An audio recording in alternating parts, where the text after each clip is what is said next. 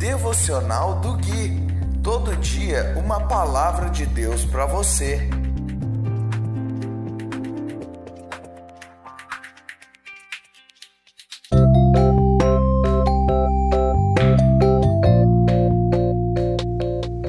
Dia 4 de novembro de 2020, devocional de número 88.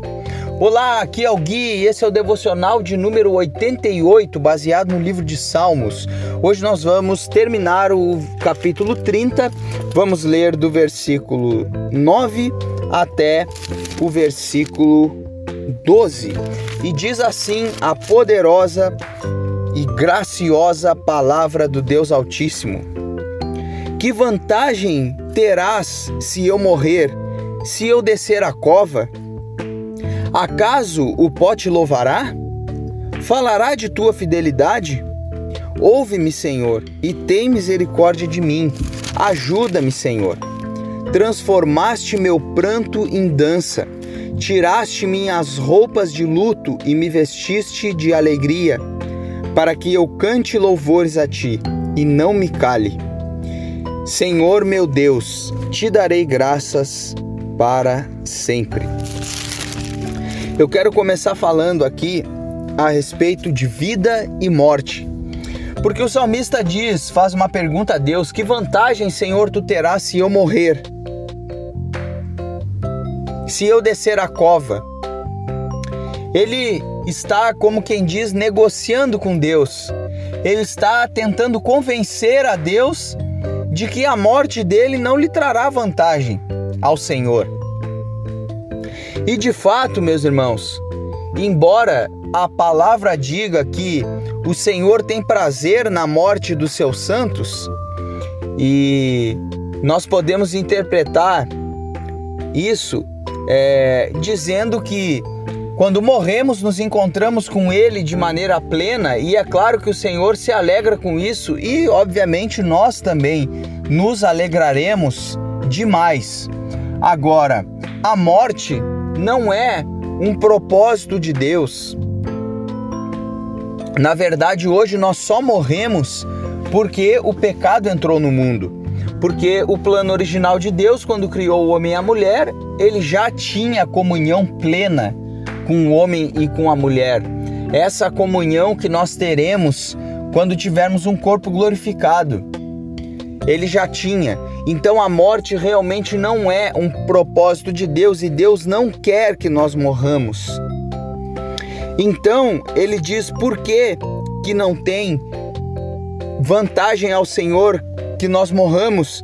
Porque o pó não louva a Deus. O pó não fala de sua fidelidade.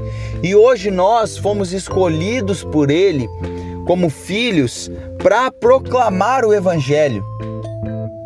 O apóstolo Pedro fala que ele nos constituiu um reino de sacerdotes, a fim de proclamar, para a proclamação da glória daquilo que Deus fez e daquilo que Deus está fazendo. Então, o salmista está querendo dizer a Deus: Senhor, se eu morrer, eu não falarei da tua fidelidade na sepultura eu não louvarei o teu nome. Então ele clama por misericórdia e por ajuda. E no versículo 11 ele diz: Transformaste meu pranto em dança. E isso é tão maravilhoso, irmãos. Tiraste minha, minhas roupas de luto e me vestiste de alegria. Isso é o que o Evangelho de Cristo faz quando chega na vida de uma pessoa. Ele transforma o nosso pranto em dança.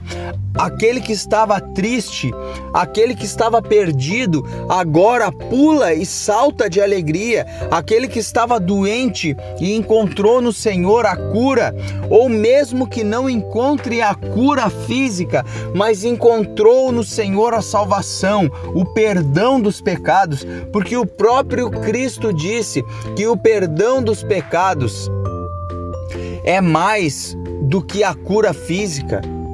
E ele provou que tinha autoridade para perdoar os pecados e acabou curando um doente na ocasião onde ele ministrou essa palavra.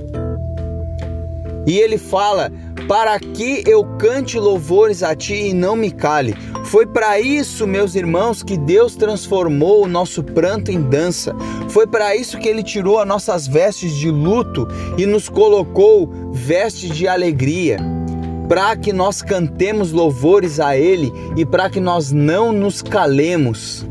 E isso quer dizer é, que Deus está preocupado em que nós é, fiquemos é, cantando para Ele, não. Nós cantamos louvores a Deus para testemunho, para que outras pessoas vejam a nossa alegria, a nossa fidelidade e assim essa grande salvação que nos encontrou encontre outras pessoas. E é isso que Deus quer, porque a palavra de Deus nos fala, nos instrui que a vontade de Deus é que todos fossem salvos. Mas como cada pessoa precisa fazer a sua escolha, nós sabemos que o caminho é estreito e não são muitos que irão entrar por esse caminho. E para finalizar, ele diz: Senhor meu Deus, te darei graças para sempre. E que essa palavra, que essa gratidão esteja no seu coração, meu irmão, para sempre, para que você dê graças a Deus por toda a sua vida e até quando estiver com o Senhor na eternidade pós-vida, né? Porque a eternidade já está acontecendo agora. Se você ainda não tem Jesus Cristo, que Deus te abençoe em Jesus Cristo. Se você já tem Cristo Jesus, você já é abençoado. Eu vou ficando por aqui, nos falamos no próximo devocional. Fui!